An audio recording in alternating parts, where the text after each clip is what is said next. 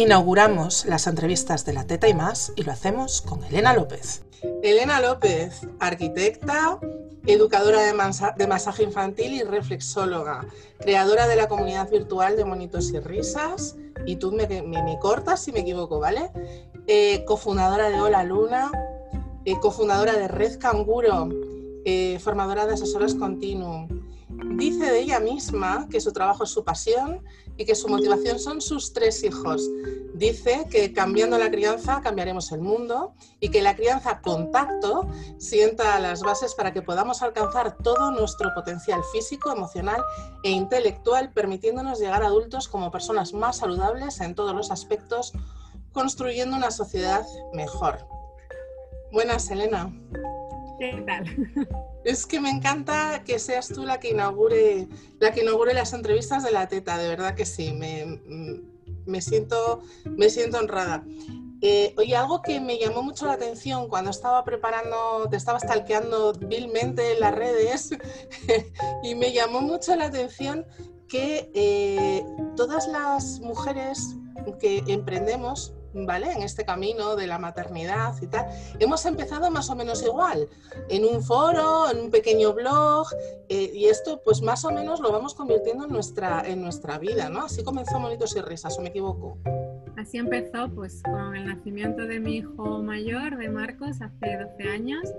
que bueno, pues como que empecé a descubrir un montón de cosas, ¿no? Primero mucho de casualidad, ¿no? Muchas de cosas que se cruzaron en mi vida que podrían no haberse cruzado. Eh, y luego, pues cuando descubrí el porteo, que sí que lo descubrí de, casualidad, fue como, wow, ¿qué, ¿qué, es esto? ¿no? ¿Qué es esto? ¿Y por qué nunca nadie me había hablado de esto? ¿no? Porque yo estaba aquí estos días con mi bebé, que Marcos, bueno, todos tienen frenillo, ¿no? Y con Marcos, que era el primero, era como horas y horas y horas y horas.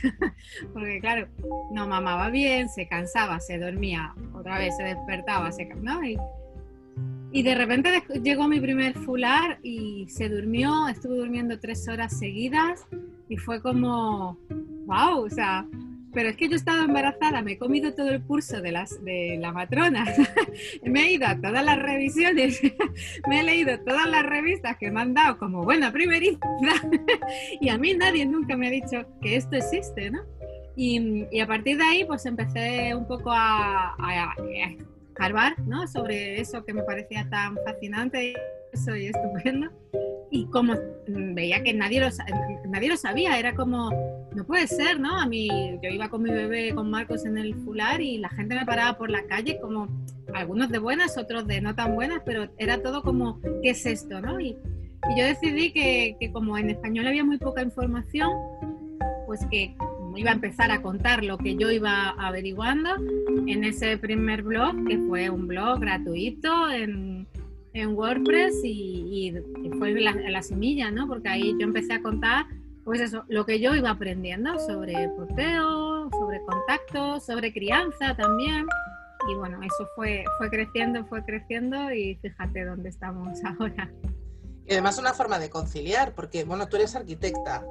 Eh, bueno, yo, nunca he sido, ¿eh? Ah, de, arquitecta. Yo, yo en, en, mi vida, bueno, decidí en un momento dado que necesitaba ya eh, trabajar y empezar en otra fase y, empecé a combinar estudios y, trabajo y seguí con el, trabajo que, encontré en aquel momento, que era en el mundo de las artes gráficas, me gustó mucho y seguí por ahí, ¿no? Yo estuve trabajando, pues hasta que nació Marcos, en el mundo de las artes gráficas, que es un mundo que me gustaba y estaba a gusto y, ahí estaba yo tan contenta con mis impresoras y mis scooters.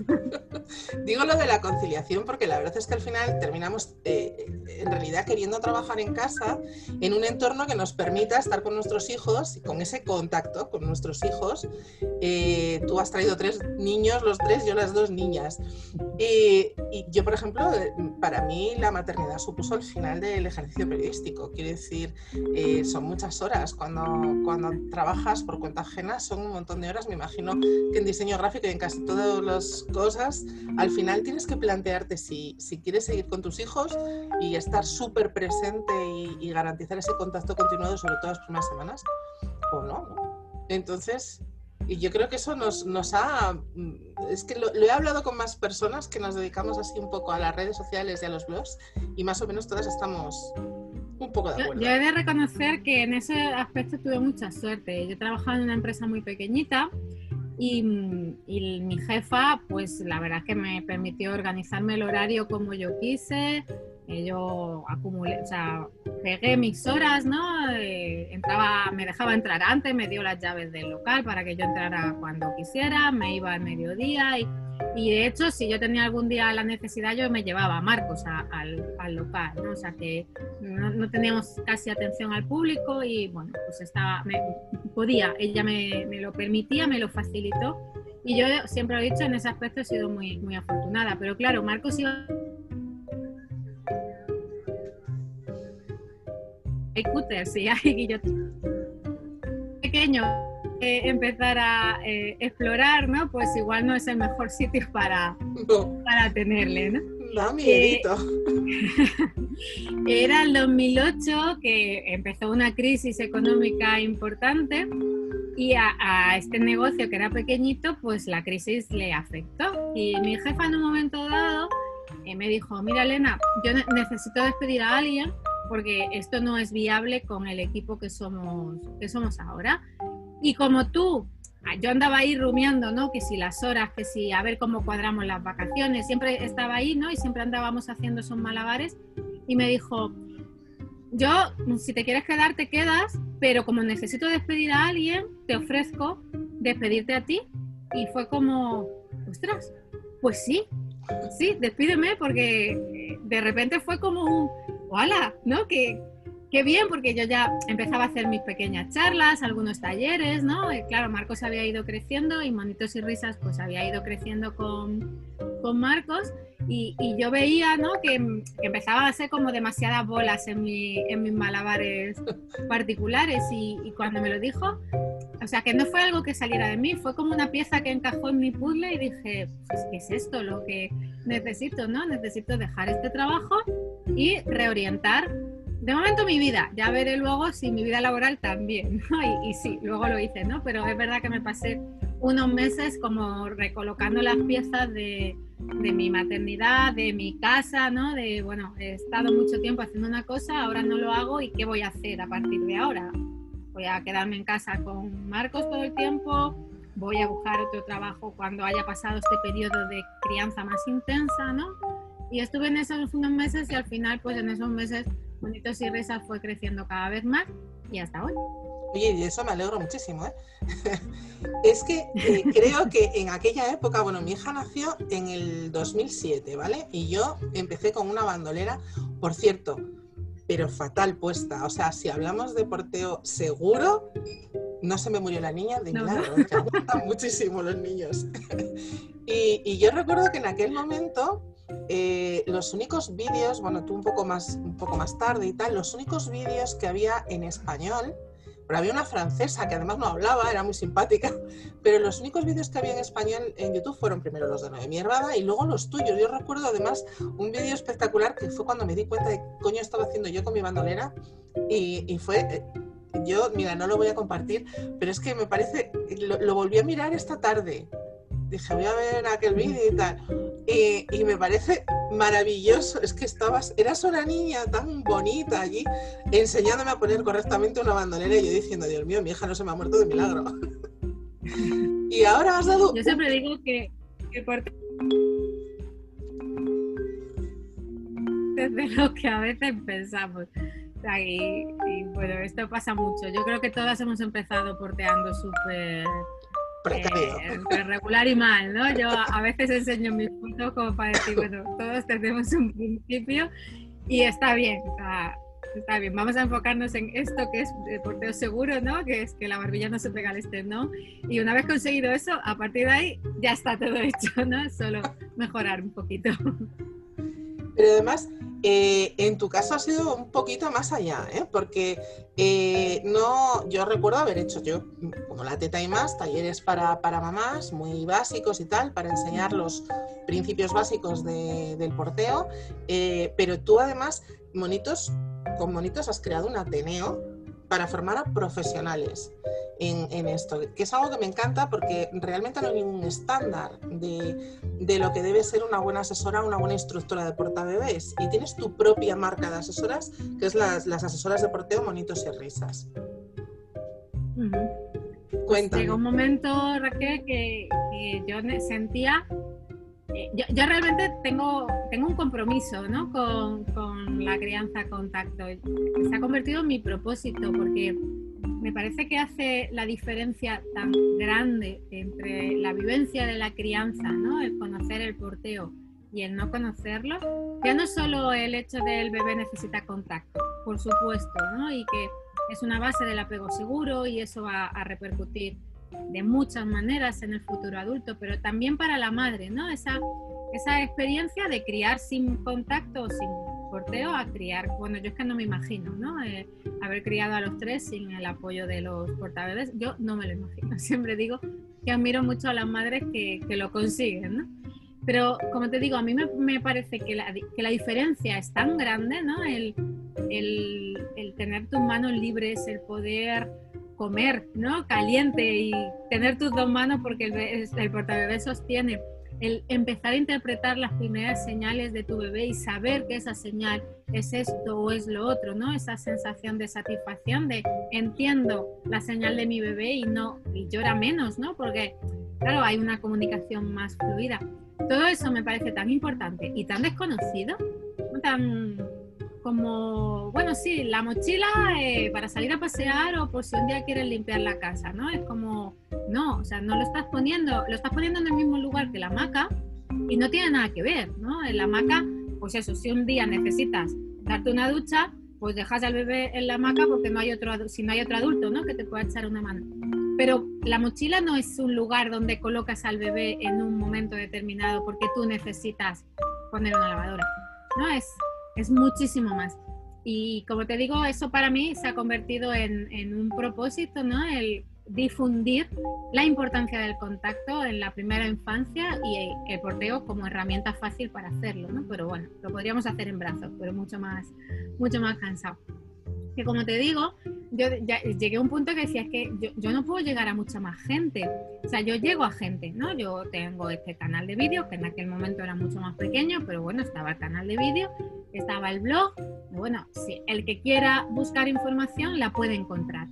Pero hay mucha gente que o bien con el Internet no termina de manejarse como para encontrar información específica de un tema, porque claro, si no sabes que esto se llama fular por bebé o que esto se llama anudado canguro, ¿cómo vas a buscar esa información? ¿no? Pues pones pues, eh, lo que a ti se te ocurre y claro, desde tu lado puedes poner una frase que te parece que tiene sentido, desde mi lado puedo cuidar para intentar que en los textos aparezcan todas las palabras posibles, pero al final hay una barrera, ¿no? Que es la barrera de que eh, nos tenemos que encontrar en el ciberespacio de alguna manera y no siempre es fácil.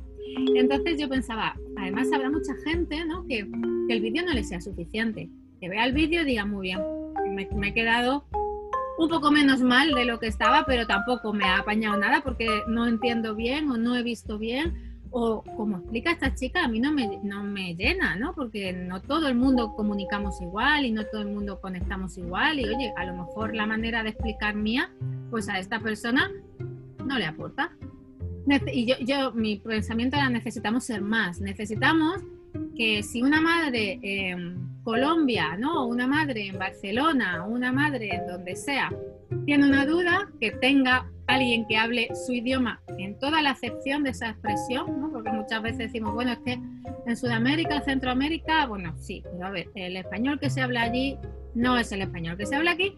En Chile, en México y en España hablamos cosas diferentes nos, podemos entender, ¿no? Pero, pero no es igual, es verdad. No es igual. Entonces, eh, desde esta visión de necesitamos ser más, y necesitamos ser más no solo por el número, ¿no? Porque claro, si yo llego a 10 y, y, hay otra que llega a 10 y hay otra que llega a 10, pues somos más, por supuesto, eso sí. Pero necesitamos también ser variedad, ¿no? Necesitamos ser eh, de diferentes constituciones, de diferentes cariotipos, eh, de diferentes acentos, ¿no? Necesitamos estar en muchos sitios para llegar a muchas madres. Y ahí empecé a rumiar yo el formar asesora.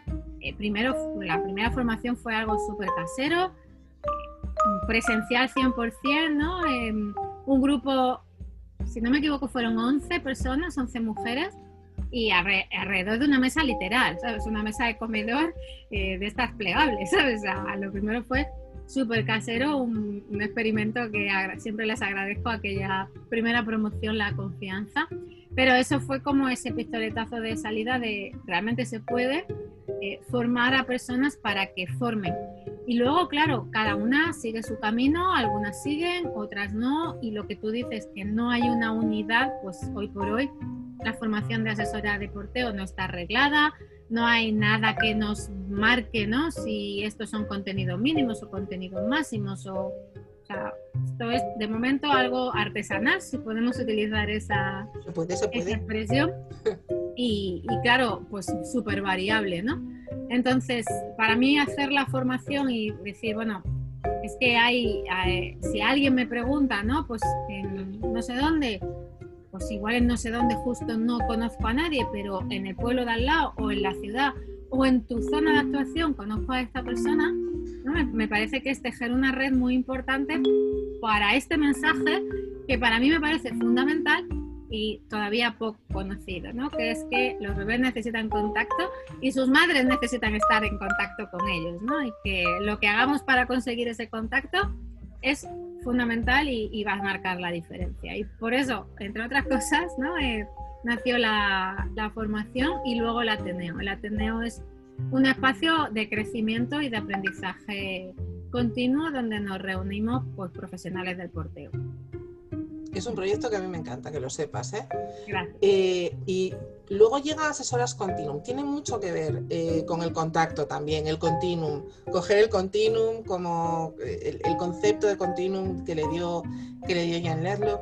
Cuéntame, ¿Cómo, ¿Cómo, surgió aquel, aquella, aquella mm, eh, formación que fue, además levantó ampollas, ¿eh? de, de, asesoras continuas, se dijo de todo, bueno y malo, regular nada, ¿eh? o sea, bueno y malo. Y ojo, que lo que se dijo malo de, de asesoras continuas no se dijo desde dentro de, o sea, eh, nadie que estuvo en, en, la, en la formación criticó asesoras, se criticaba que existiese esa formación. Pues esa formación es, fue un proyecto de Noemí, de Noemí Herbada, que, em, bueno, bebe de diferentes ríos, ¿no? Y seguro que cuando hables con ella te lo cuenta mejor. Pero por un lado, Noemí se planteaba hacer una formación de asesoras de porteo, que de hecho luego lo. Eh, de, hecho la hizo, ¿no? Ella tiene también su formación de asesoras de porteo. Y en aquellas estábamos, bueno, eh, Noemí y yo siempre hemos tenido contacto desde Rescanguro y, y me, me, escribió y me dijo, eh, Elena, eh, para mi formación, ¿tú darías una charla de emprendimiento? Y yo le dije, em, se me queda corto, yo no quiero dar una charla de emprendimiento, yo quiero estar en el, en el salado contigo, ¿no? lo que sea que vayas a hacer, cuenta conmigo, pero como a otro, a otro nivel, ¿no? En otra, eh, me gustaría estar de otra manera. Eso estaba por un lado y por otro lado Noemí estaba haciendo un trabajo de acompañamiento que no encajaba en nada de lo que había por ahí, ¿no? Pues ella, no sé, eh, ella asesoría, hacía asesoría de la estancia, de porteo, también hacía acompañamiento, pero no se identificaba con la palabra doula, ¿no? Era como sí, pero no, porque hay un acompañamiento, pero hay también un trabajo de asesoría, no es solo acompañamiento, ¿no? Yo te cuento que hay esta herramienta y te enseño a utilizarla, ¿no? No es solo ese sostén emocional y, ese, y esa presencia que, que es la doula, ¿no? Y, y como, como no le encajaba nada, pues Asesora Continuum fue esa respuesta, ¿no? De vamos a hacer algo grande, ella y yo y más gente, ¿no?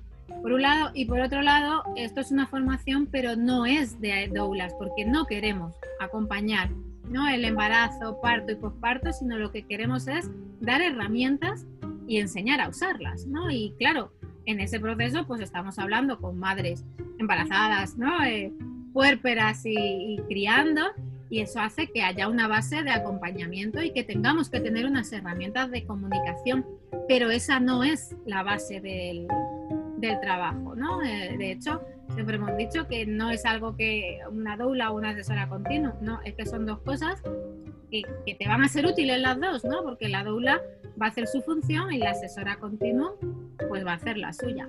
Y así nació Asesoras Continuum, que estuvimos unos cuantos años hasta que, bueno, los diferentes proyectos pues al final eh, tienen, su, tienen su propia vida y, bueno, y, llegó ¿no?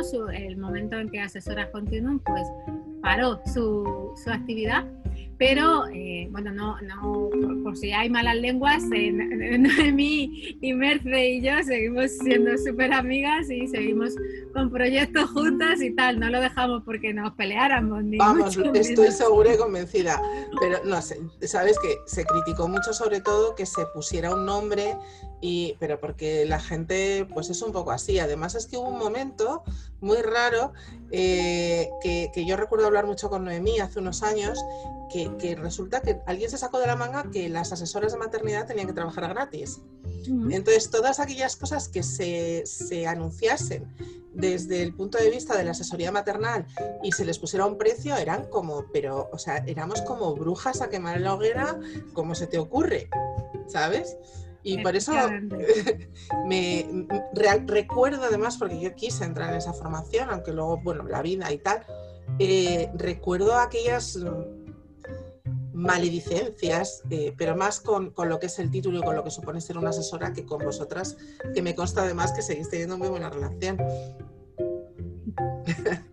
Oye, además, eh, es que... Dime, dime.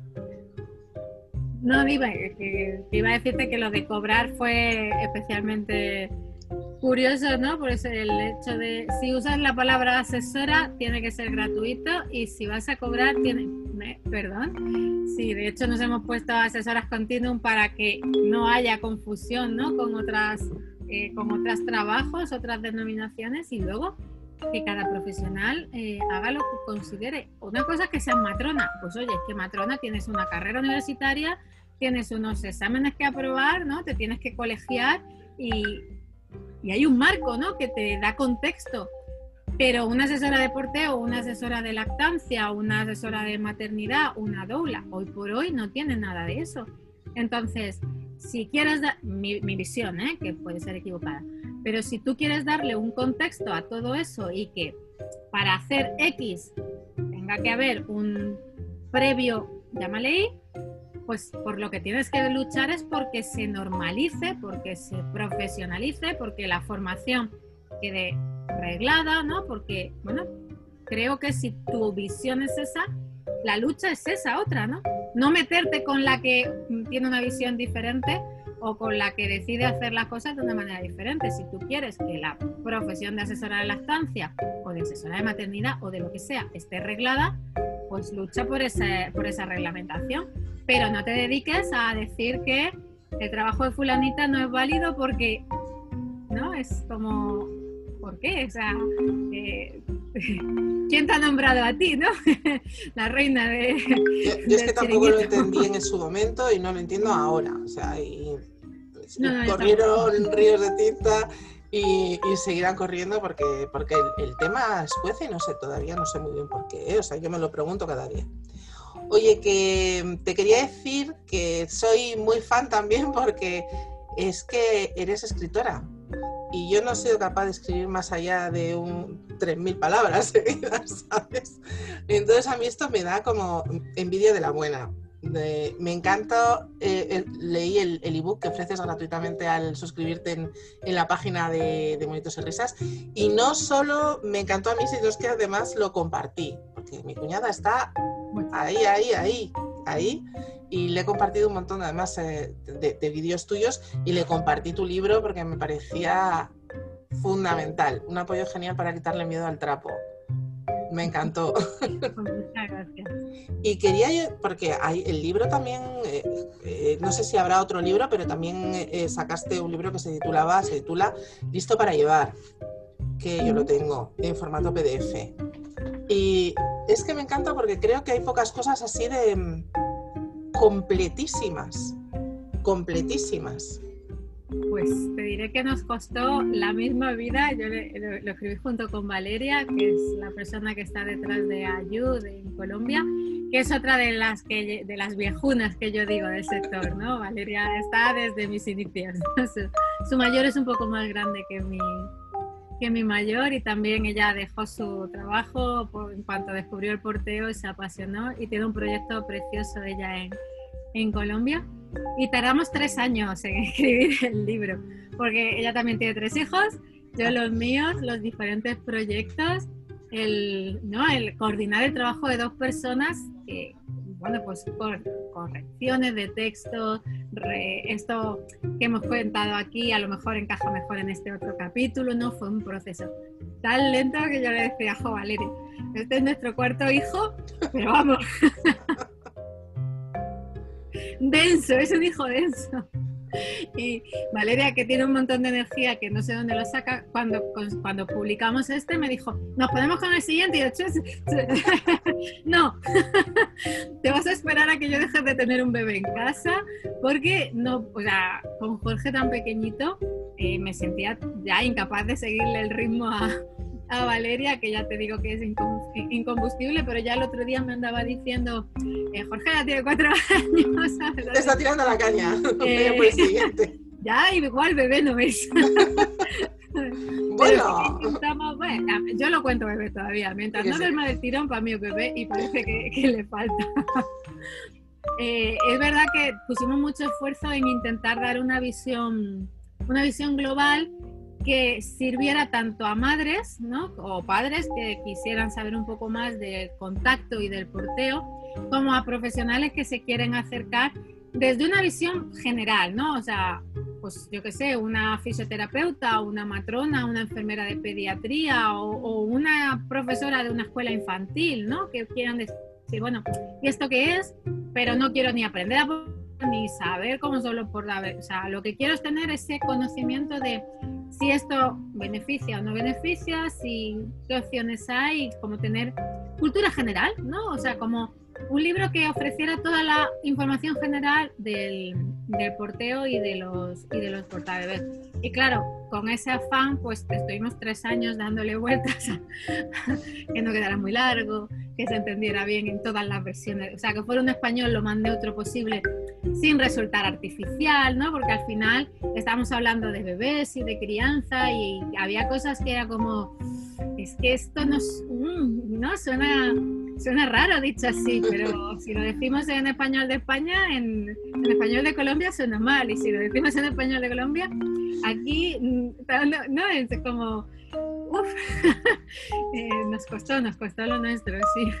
A mí me parece una herramienta imprescindible. O sea, yo lo tengo, eh, ya te digo que en, PDF, y a mí me parece para cualquiera que, ya no voy a decir que asesore, eh, como puedes asesorar, asesorar tú, pero cualquiera que, podamos resolver, nos, veamos en la tesitura alguna vez de tener que resolver una duda de una madre, me parece un libro de cabecera, o sea, creo que tiene que estar ahí, eso está claro. Yo, lo que creo, eh, Raquel, es que todos los que de alguna manera tenemos contacto con bebés, con madres criando, deberíamos de tener información sobre contacto, porque estamos haciendo los profesionales relacionados con la maternidad un daño, ¿no? Cuando decimos no le cojas que se malacostumbra y ese tipo de cosas que todavía se ven en pediatras, en enfermeras, en matronas, en, escuelas infantiles y es como, eh, no puede ser porque el señor Harry Harlow hizo sus experimentos con los monos resus en los años 70 y ya en los años 70 quedó patente que los primates, grupo al que pertenecemos, hay gente que dice que no, ten cuidado, aunque diga que sí lo admita, no lo quiere creer. Ya no lo tiene asumido, pero ahí estamos. Y desde los 70 está claro que los primates, los, bebés primates necesitan contacto, por supuesto lactancia, porque necesitan comer, necesitan contacto y necesitan movimiento. no es solo contacto, es movimiento también.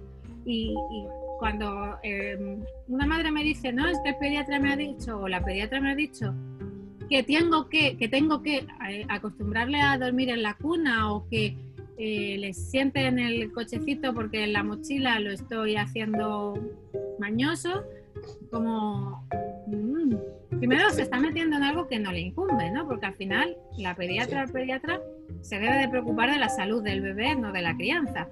Pero eh, ya que te metes, ¿no? Pues tengo un poco de eh, actualización ¿no? sobre la evidencia científica que está clara respecto a la importancia del, contacto.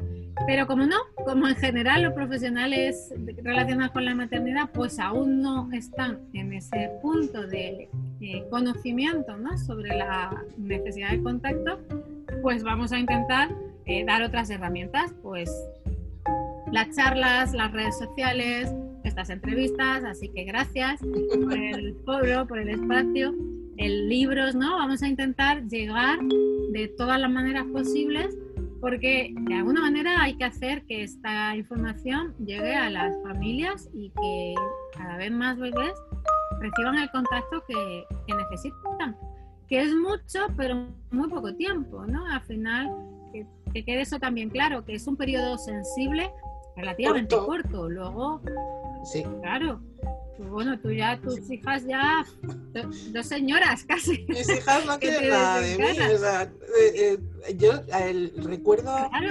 cuando todavía no estaba ni embarazada siquiera de la pequeña, que un día llevaba a mi hija mayor, pues igual mi hija tenía ya cuatro años, pues se llevan cinco. Y la llevaba en brazos una señora, pero las señoras son muy impertinentes, no te conocen de nada y te dicen cosas por la calle que dices, pero y, me dice, le dice a mi hija, ay, que tienes a tu madre ahí, baja, que ya tienes pies, o una cosa así, ¿no? Y le dije, ¿usted se ha dado cuenta de que mi hija dentro de nada me va a decir que no quiere estar conmigo ni de lejos? Déjeme que coja a mi hija en brazos y haga lo que me salga del... Y con la, con la mayor, yo no sabía nada de los portabebés. Yo tenía, tuve una colgona que casi me cuelga a mí todo y, no podía, o sea, yo llevaba a la niña cuando la quería llevar en brazos, la llevaba en brazos, en brazos. Porque no, yo no sabía nada. Es que la mayor tiene casi, va a cumplir 19. No lo digas, que soy mayor.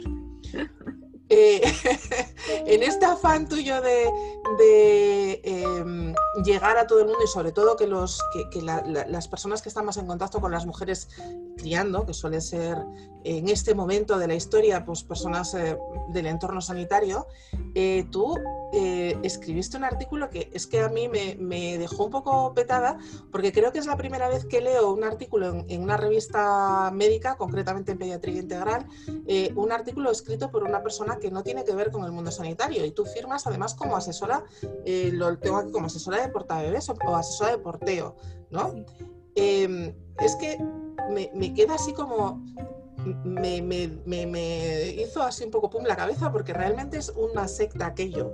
Hay un, un, monólogo de un humorista que habla de la secta de los médicos que siempre me hizo mucha gracia y, y ver a alguien como tú eh, publicando es como un salto hacia adelante, no solo para, informar a los pediatras sobre porteo ergonómico, sino también como forma de visibilizar un oficio, que es el de, el de asesora de portabebés, que es estupendo, ¿no? Ahí he de agradecer a María Salmerón, que es la pediatra con la que yo escribí eh, ese, ese artículo, sin ella habría sido imposible, porque como tú dices, entrar en los circuitos eh, médicos es como eh, usted quién es, ¿no? Y a qué viene aquí, ¿no? Eh, y, fíjate que escribir el libro me costó, pero documentar todo lo que decía ese artículo, o sea, sí, el libro con Valeria me costó, pero las referencias era como, ¿en serio? ¿Me estáis parando todo esto porque el número de página de la revista alemana de no sé qué, a lo mejor no está ¿sabes? Es como... Lo tengo aquí, que, veas que... Se fijan tanto en los detalles. Ahí está.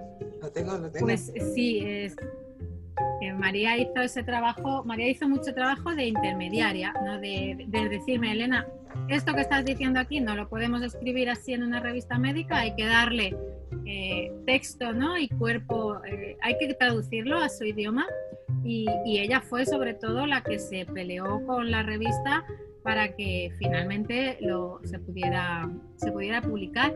Y María y yo entramos en contacto por el blog, o sea que realmente los blogs han abierto puertas increíbles. Y es que María, ella eh, hizo un vídeo porteando a su bebé en un portabebé Y en el vídeo el bebé no estaba muy bien puesto, ¿no? Estaba, bueno, estaba bien, pero estaba mejor. O sea, era mejorable la, la posición.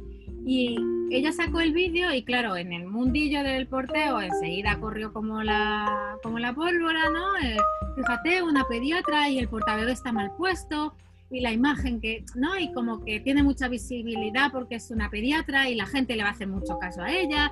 Y claro, el portabebés está mal puesto, ¿no? Era como ese, ese mm, run run, ¿no? Eh, que sabes que aparece en el sector eh, con, mucha, con mucha facilidad. Y yo lo que hice fue escribir un, un, un texto para el blog en el que contaba bueno, pues que fíjate qué guay es el porteo, que esta mujer que es pediatra portea a su hija. Y no solo portea a su hija, sino que está haciendo difusión en un canal de vídeo médico, porque ella publicó en un canal, ese vídeo era de un canal médico, está haciendo difusión del porteo. El porteo es bueno y la persona que te va a ayudar a portear mejor es la asesora de porteo, ¿no? Es como que cogí ese hecho positivo de hay una pediatra recomendando portear y la mejor manera de portear la vas a encontrar pues, en, este, en este perfil que somos las asesoras de porteo. Y a ella le llegó el texto y ella me escribió y me dijo, jo, qué guay, dime, o sea, dime cómo puede ser mejor, ¿no? ¿Cómo me recomiendas colocar a mi niña? Y vamos a escribir algo para que los médicos lo sepan, ¿no? Ella siempre ha tenido, y, lo sigue teniendo porque ella sigue haciendo mucha labor de difusión, ella tiene mucho afán de, comunicar. Ahora se dedica mucho, bueno, no, tanto a la crianza porque su niña ya es, ya es más grandecita, ahora habla mucho de seguridad, de ciberseguridad para, para adolescentes, ¿no? Como que ella tiene afán de difusión y coincidió, ¿no? Esa persona que es médico y con esa humildad de, oye, eh, me puedes enseñar a portear mejor, no solo a mí, sino a todos mis colegas. Vamos a, vamos a ello, ¿no? Y, y ahí estuvimos eh, peleando para publicar ese, ese artículo y ya te digo que si no hubiera sido por ella, yo no habría sido, o sea, yo no habría aguantado esa, ese y vuelta para atrás el artículo, ¿no? Y vuelta para atrás el artículo. Y esto que dice aquí, esta palabra exactamente, ¿a qué se refiere? Como o sea, discos intervertebrales, en serio, no, no puedes usar esa expresión porque la palabra técnica es, eh, para mí eso fue como, anda que os den morcilla, si se entiende lo que quiero decir, ¿no? Yo también acostumbrada a un lenguaje mucho más de, de, de difusión de contenido, no de lenguaje técnico para profesionales de X sector, ¿no? Y ya te digo que que a ella le agradezco mucho ese tirón ¿no? que hizo posible esa publicación y que de hecho tú dices, eh, fue la primera vez que se publicaba sobre porteo ergonómico en una revista de, de, pediatría, no solo en España, a nivel mundial, porque yo pertenezco a algunos grupos ¿no? de asesoras y de escuelas de asesoras internacionales y, un, señor que es director de una de una entidad que se dedica a, recopilar ¿no? investigación, evidencia científica sobre la evidencia la necesidad de contacto, me dijo es la primera vez que, se publica sobre porteo en, una revista y, y lo sé porque parte de nuestro trabajo es recopilar ¿no? todas las todas las publicaciones y dije, pues genial. Eh, genial primero eso, que, ¿no? que se publique y genial que la primera vez sea en el mundo de habla hispana que siempre estamos como ahí a, a, la cola de estas cosas. A la cola, ¿no? Detrás de, del mundo de habla inglesa, ¿no? Y como, bueno, doble tanto. Pues yo, yo creo que deberíamos ir con ese artículo bajo el brazo cuando vamos a, a, ver al pediatra, ¿eh? algunas veces. Porque yo, yo recuerdo mis ojos como platos cuando mi cuñada, eh, su primer bebé tuvo mi sobrina tenía eh, una ligera displasia de cadera y le dijeron que sí, que portear era muy bueno, pero que vamos, que en cualquier tipo de mochila, que cualquiera de estas de chico, de Jané, que son muy buenas. Cualquiera, claro. Y yo la, bueno, di que yo la tenía leccionada y con, eh, pero vamos, sí, cualquiera. Imagínate una niña con displasia de cadera en una colgona, pues para morirnos.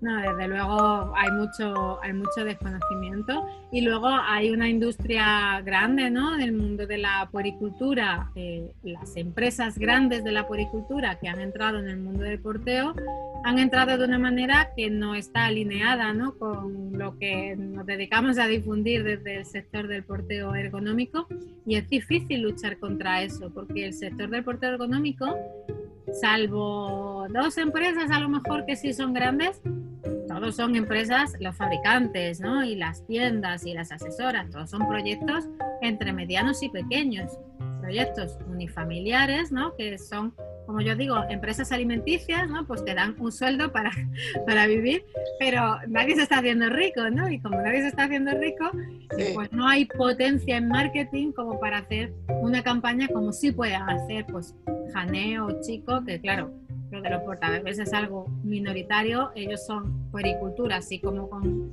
mayúsculas, y son súper grandes y muy potentes, ¿no? Y claro, Chico hace una campaña con una mochila y del mundo del porteo ergonómico, ¿quién puede competir? O sea, ¿quién puede hacer una campaña a ese nivel, no? Pues nadie, ¿no? Y los únicos que lo pueden hacer, que igual son Ergo Baby, tampoco hacen, o sea, aquí por lo menos en España, pues su mercado no es tan grande, ellos se dedican más al mercado americano, norteamericano y claro, es como para que vamos a hacer una campaña, ¿no? Contra Chico en España que ni me va ni me ni me viene y es como una lucha constante, ¿no? Pues eso que dices tú, con cualquier mochila que vale o la gente que va a comprar y decide que va a comprar en el corte inglés y claro, en el corte inglés tienen Ergo Baby, lo tienen. Y Chico y Jané y para la chica que te atiende todo es lo mismo y no hay, no es como que eh, la información en general no diferencia el porte ergonómico del que no lo es y bueno, si conseguimos todavía que se lleve la información de que el contacto es bueno y que portear es necesario, pues mira, es la puerta de entrada a muchas familias, bienvenido sea, ¿no? Pero hace falta aún más eh, información sobre la posición que importa tanto para el cuerpo del bebé como para el cuerpo de la madre, no solo desde lo físico, porque muchas veces nos enfocamos ¿no? en el desarrollo de la cadera. Pues, por ejemplo, en los casos de displasia es obvio, pero hablamos mucho las asesoras, ¿no? El desarrollo de la cadera, el desarrollo de la espalda, la plagiocefalia y tal. Y eso es muy importante, por supuesto, pero es que la posición también influye en el desarrollo emocional y en el desarrollo del sistema nervioso y del sistema inmunitario, porque cuando el bebé se coloca en esa posición, esa posición le está protegiendo en todos los aspectos que podamos imaginar. Y por eso se coloca en esa posición, porque es la posición que más, mejor respeta ¿no? su, su desarrollo. O sea que la posición fisiológica no es solo una cuestión de que los huesos se desarrollen bien, que a veces como que nos enfocamos mucho en, en eso, ¿no? La posición fisiológica acompaña todo el desarrollo del bebé. Mm. Y, la comodidad de la madre también. Vamos, si tú que has usado colgona, pues sabes de lo que te hablo. Pues nada, una niña de 5 kilos y en media hora ya era imposible llevarla. imposible.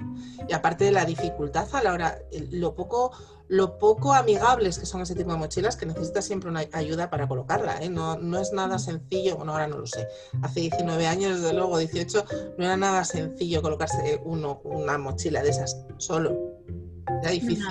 ahora parece un poco mejores, pero a mí, por ejemplo, algo que me, que me choca mucho de ese tipo de mochilas es que siempre hay algo entre el bebé y tú. ¿no? Es como que tú te pones la mochila y llevas una especie de chaleco y ahí luego colocas al bebé y hay otra capa que el bebé a esa especie de chaleco, de manera que, como te digo, siempre hay algo entre el bebé y tú. y es como, eh, vale, hay contención, hay contacto, hay movimiento, hay olfato, pero parte de, la potencia del contacto te la estás cargando con esa barrera ahí, ¿sabes? ¿Por qué ponéis esto aquí? O sea, ¿qué aporta? No creo que ellos tampoco lo tengan muy claro, ¿eh? Yo también tengo mis dudas. Yo creo que han dicho, mira, una mochila, pero en lugar de poner una cremallera y que lo tape todo, lo dejamos por aquí. Puede ser, ¿eh? Pero yo creo que a estas alturas ya hay suficiente información como para que el desarrollo de productos vayan por otro lado, ya. Yo es que creo que ganan dinero en otras cosas. Esto nos estamos metiendo ya en un follón. Sí, sí, sí, sí. Sí, que, tampoco les supone tanto, ¿no? Claro, o sea, esto es como eh, cuando vas a elegir un extractor, ¿no? Un sacaleches. Dices, eh, ¿cómo lo elijo? Bueno, pues tú mira a ver si la marca que quieres gana dinero con la lactancia artificial. Porque si gana dinero con la lactancia artificial, el extractor que te va a vender no es muy bueno. Porque lo que quiere es que des, el biberón. Al chico, eh, los tríos de chicos, las sillas, el no sé qué, es una pasta. Esto es teoría conspiranoica que te mueres. Oye, que estamos hablando mucho de, de, portabebés y tal, y, que bueno, a ver, son tu marca personal y... Pero quería yo, porque llevamos aquí ya un rato y, no quiero que se haga muy largo, y no quería terminar sin hablar de eh, lo último que estás haciendo, que es la comunidad de, a ver que lo vea yo, de autocuidados para madres ocupadas. Eso es. en breve voy a necesitar aquello porque, en fin, ¿eh? Cuéntame, he visto un par de vídeos. Eh, lo que pasa es que yo esto de sentarme en el suelo se me da muy mal. bueno, hay más cosas que puedes hacer. Sí, sí, sí, sí, es verdad, me quedo con la anécdota. Pues eh, la, la, cosa es que en todos estos años aprendiendo sobre los bebés, yo he aprendido sobre los seres humanos, ¿no? Porque al final, pues salud es salud, ¿no? Quiero decir, un bebé, claro, tiene sus características y tiene sus necesidades especiales, pero es un bebé humano. Y cuando empieces a hablar de, más que hablar, a aprender, porque yo cuando hablo aprendo, ¿no? Y para hablar también aprendo, leo, investigo y tal, pues es imposible eh, enfocarte solo en el bebé, pues claro, el contacto con el bebé afecta a la madre, afecta al padre, si hay hermanos afecta a los, a los hermanos, si el bebé vive, en una tribu, pues la presencia, o sea, en una tribu en el sentido de grupo pequeño, nómada, ¿no? El concepto de tribu. Tribu. Tribu, sí, no tribu social ni tribu urbana, tribu. ese bebé también influye ¿no? en el resto de, la, del grupo en el que vive. Y empiezas a hablar de contacto y claro, o sea, hablas de lactancia y la alimentación del bebé, luego pasa a ser la alimentación del niño y ya como que vas hilando y vas enganchando un montón de información y al final lo que a mí me ha dado, lo que a mí me ha dado estos años pasados, el porteo, cuando ya la parte más de portear la tenía superada, es decir, pues todo el aprendizaje duro sobre el porteo se la llevaron Marcos y parte Lucas, ¿no? que es el mediano. Pero con Jorge yo no tenía ningún tipo de duda de cómo colocarle, con qué porta bebé y en qué posición. ¿no? Eh, eh, o sea que ya ese, ese camino lo había hecho.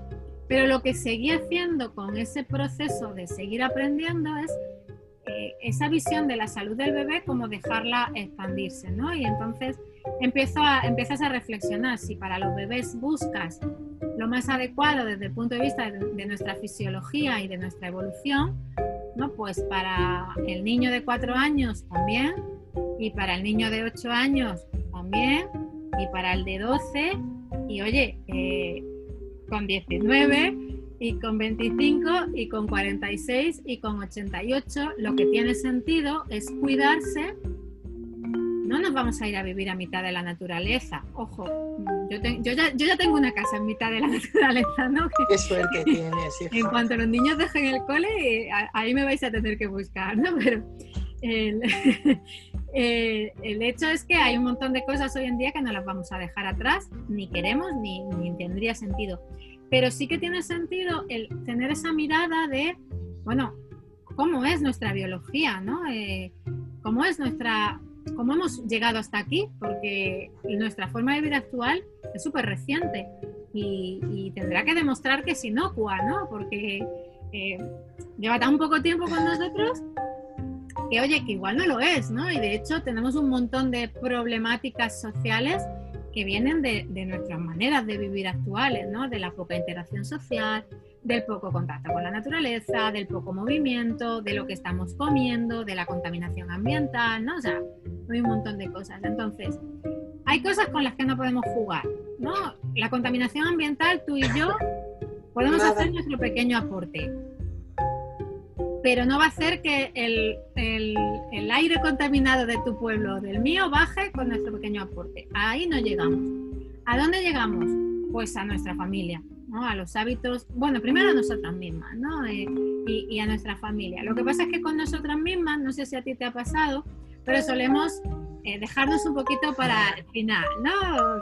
Sí, cuidamos claro. a nuestros hijos, cuidamos nuestra casa, cuidamos nuestra vida social, ¿no? Porque quedamos con amigos, quedamos con familia, ¿no? Hacemos cosas en familia, cuidamos nuestro trabajo y de repente pasa un mes y dices, si yo dije a, la primer, a principio de mes que me iba a hacer la pedicura, y aquí llevo, no solo no me he ido a hacer la pedicura, es que casi que ni me he cortado las uñas yo, o sea, ¿no? Y entonces, ese, ese decir, bueno, podemos hacer algo fácil, ¿no? Porque al final, pues eso, tenemos la casa, tenemos la vida social, tenemos los hijos, tenemos una pandemia, ¿no? O tenemos un montón de cosas.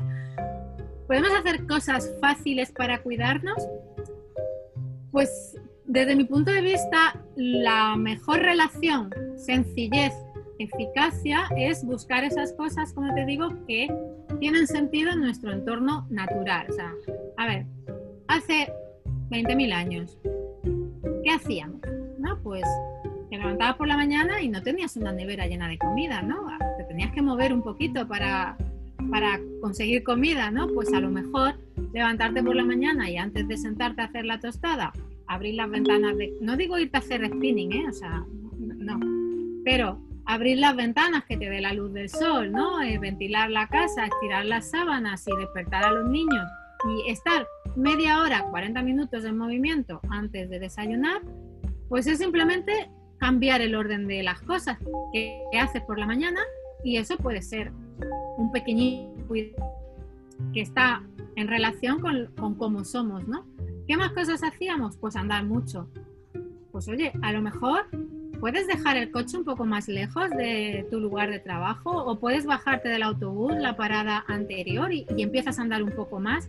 No, creo que podamos hacer grandes cambios de hoy para mañana. O sea, si yo ahora digo, y voy a comer, yo qué sé, Em, voy a comer lechuga en todas las comidas y voy a hacer dos horas de ejercicio de fuerza toda la mañana y me voy a andar cinco kilómetros y, y, no, pues al final lo que paso es un mes muy estresada y luego ya me desinflo y ya, ¿no? Eh, creo que podemos incorporar estos pequeños hábitos que nos permitan mantener el autocuidado en el tiempo y que sea algo sencillo, pues eso, tan sencillo como pensar un poco, oye, ¿qué puedo hacer? En esta rutina del desayuno que me beneficia, qué puedo hacer en la rutina de antes de salir del trabajo, qué puedo hacer en el trabajo. Oye, pues es que estar ocho horas delante del ordenador no es la mejor de las ideas. ¿Puedo hacer algo aquí? Pues levantarme y dar una vuelta por la habitación donde estoy, puedo hacerlo. Pues me pongo una alarma en el reloj, ¿no? Y ya estoy haciendo. Por supuesto, hay cosas que hay que hacer y que necesitan más espacio, ¿no? Pues hay que descansar bien y claro, para descansar bien necesitas poder enganchar unas 7 horas de, sueño, 7, 8, ¿no? Entonces, eso necesita más estructura, ¿no? O sea, pues, jugar con tu agenda, eh, a lo mejor generar algún tipo de rutina de sueño, ¿no? Pues ahí a lo mejor hay más cosas que hacer, como, más, em, como algo más voluminoso, ¿no? Pero hay un montón de cosas pequeñitas, Raquel, que podemos estar haciendo que pueden hacer una pequeña diferencia y eso es lo que hacemos en la, en la comunidad. En la comunidad, por un lado, tenemos un trabajo de información, ¿no? Pues eh, esto es lo que somos los seres humanos, ¿no? Y por qué eh, existe, qué, es esto del ayuno intermitente o qué tiene sentido que, que comamos, los, qué, qué, pasa con los ultraprocesados, por qué son tan perjudiciales, ¿no? Tenemos esa parte de eh, entrar a fondo en algunos, en algunos temas que nos ayuden ¿no? a movernos mejor por el entorno en el que estamos viviendo. Tenemos invitadas que nos dan herramientas específicas, pues por ejemplo el mes pasado estuvimos, el mes pasado no, este mes estuvimos hablando de respiración, ¿no? Pues de respiración consciente para tranquilizarnos, para regular nuestros estados emocionales, para gestionar mejor el ejercicio físico, o sea, respiración. Y luego lo que hacemos es que cada mes introducimos tres rutinas de autocuidado facilitas. ¿no? Pues, por ejemplo, este mes estamos, eh, tenemos la propuesta de comer ver, algo verde en todas las comidas. ¿No? Y es, es, muy divertido, ¿no? Porque todos los días ahí como que reportamos el, el menú y, y, andamos. Yo le he puesto perejil a esto. Cuenta. Bueno, venga, es verde. Cuenta, ¿no? Y, ¿no? Y, y eso también ver cuáles son nuestras opciones, porque muchas veces decimos, hay que comer más verdura. Ya, pero hay que comer más verduras como así muy intangible, ¿no? Ahora, si dices, en todas las comidas algo de color verde, pues te empiezas a dar cuenta de que hay algunas frutas verdes, hay muchas verduras verdes, pero es que también hay especias verdes, ¿no? Y, bueno, pues realmente puedes jugar, no hace falta que comas lechuga, ¿no? Como yo decía hace un rato, todo el tiempo, ¿no? Puedes comer lechuga, pero puedes comer calabacín, puedes comer guisantes, puedes comer kiwi y al final como que vas ampliando un poco, ¿no? Y bueno, pues compartimos y claro, ese compartir pues eh, hace que si yo tengo, yo he compartido este mes, ¿no? Pues hasta, hasta esta fecha 16 comidas y 16 cenas y todas las demás están compartiendo sus comidas y sus cenas, al final lo que tenemos es un montón de ideas, ¿no? Y, y, facilita. Y luego también el, el grupo, ¿no? El tener ahí gente que eso que dices, a ver, menú de hoy, chicas, a reportarse, ¿no? Ese eh, contar ¿no? y compartir pues hace que sea más ameno y no ese planteamiento árido de a veces de y me voy a poner a dieta y yo conmigo misma, ¿no? Y me voy a comer un plato de pollo a la plancha y una ensalada sin aliñar, ¿no? Pues eso es mucho más difícil de mantener en el tiempo que si lo que hago este mes es, pues eso, incorporo verde. No importa qué verde ni qué cantidad de verde, no, vamos a lo fácil, vamos a, hacerlo paulatino y vamos a incorporarlo poco a poco. Esto es un planteamiento muy de, eh, vamos a incorporar hábitos para largo plazo, ¿no? que lo podamos construir con facilidad y comodidad. Por supuesto, si alguien necesita otro enfoque pues, más directo, pues qué sé yo, alguien que, eh, yo qué sé, necesite perder peso, ¿no? O necesite regular los niveles de glucosa en sangre, pues este no es el espacio, ¿no? Este espacio es más un espacio de autocuidado de mujeres que tenemos muchas cosas encima, ¿no? Y que vamos buscando el ponernos un poco de mimo también en el, en el día a día con pequeñas acciones sencillas y entender también un poco mejor por qué ¿no? es importante que comamos verde en todas las, en todas las comidas. Me ha encantado, Elena, de verdad. Eh, yo solamente puedo decir que eh, todos los que vean esto tienen que, tienen que buscar Monitos y Risas, que os tenéis que suscribir, que ese libro, además, ese, ese libro gratis, ese ebook, merece la pena muchísimo y que busquéis, por favor, la comunidad de autocuidados para madres ocupadas, que yo le voy a dar un repaso al tema porque creo que es fundamental. Elena, ha sido un placer enorme. Me ha encantado charlar contigo y saber todas estas cosas me la voy a volver a ver la entrevista en cuanto la suba, ¿eh? O sea, quiero volver a escucharte, me ha encantado, de verdad, muchísimas gracias. Muchísimas gracias a ti, Raquel, por la, por la propuesta y por darme tu espacio también para contar mis rollos y llegar a más gente eh, con esa semillita ¿no? de contacto es importante, los bebés necesitan contacto, cogen brazos a tu bebé y, a partir de ahí pues vamos a seguir avanzando, ¿no? Pero sobre todo el contacto es importante y cuanta más gente lo sepa, pues mejor. Así que lo dicho, muchas gracias por permitirme llegar a tu comunidad también. Gracias a ti. Y oye, tenemos que hacer algo. La teta y monitos tiene que hacer algo, ¿eh? Te voy a casi todo. voy a poner el casi por si acaso. Casi. No vaya a ser que te proponga delinquir. Muchas gracias, Elena. Y hasta siempre.